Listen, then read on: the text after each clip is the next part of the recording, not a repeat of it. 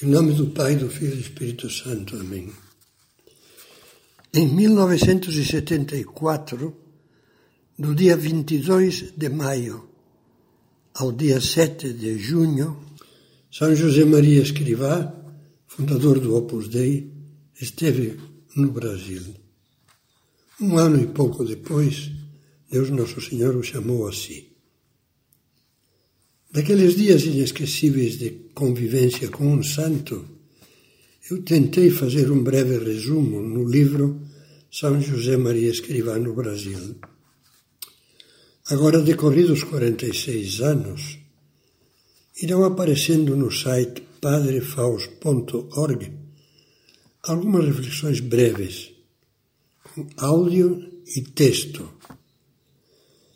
que serão como pequenos flashes daqueles dias de permanência de São José Maria Escrivá conosco entre nós em São Paulo. E começo com o primeiro desses flashes, a que dei o título de Uma Camélia Vermelha.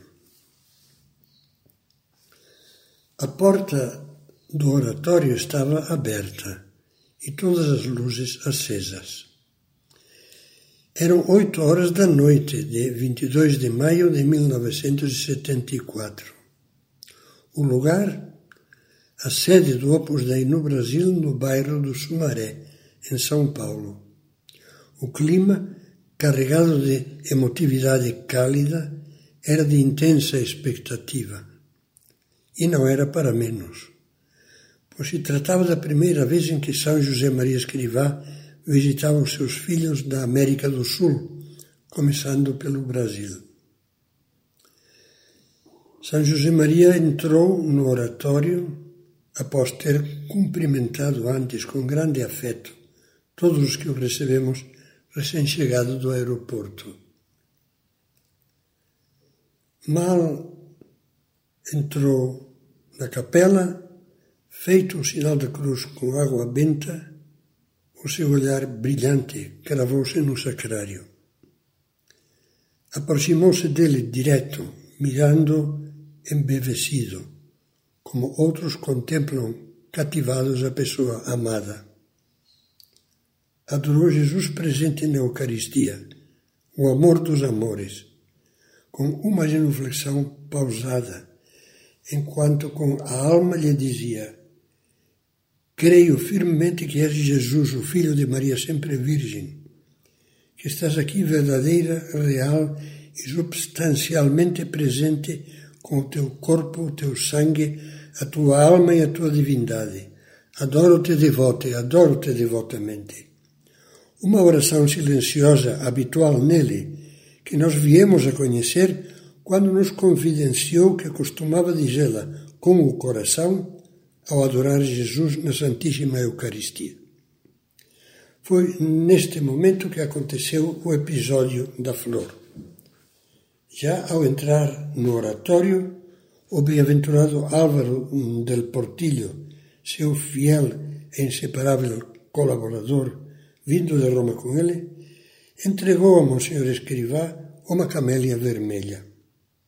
Ele tomou-a na mão, encostando-a ao peito, quase que apertando-a contra o coração, subiu ao estrado do altar e depositou na mesa junto do sagrário, no sacrário ao pé de Jesus. Então sorriu. A história dessa flor é simples. Apenas uma pequenina história do coração. São José Maria Escrivá saía do aeroporto de Congonhas, onde acabava de chegar num avião bandeirantes que o trouxe do Rio, término do seu voo transatlântico, quando foi repentinamente assaltado, isso mesmo. Um grupo de cinco pessoas, meio embuçadas pela escuridão da noite, aproximou-se rapidamente da janela do carro, através da qual se avistava o perfil de Monsenhor Escrivá. Só que em vez de gritarem é um assalto, gritavam Padre, Padre, e em vez de apontar-lhe ao peito um revólver, apontava-lhe uma flor. Era uma camélia vermelha, grande, viçosa, bonita. Um símbolo que o padre entendeu e agradeceu. Obrigado, obrigado. Que Deus vos abençoe.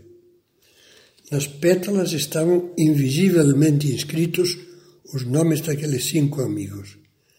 Mas a camélia tem um simbolismo mais amplo. O do carinho para com o pai de centenas de filhos brasileiros do Opus Dei que aquele grupo de amigos quis expressar por meio de uma flor, vermelha como o coração. São José Maria não guardou a camélia para si. Tudo na sua vida era só para o seu grande amor, Deus, e para as almas que ele ama.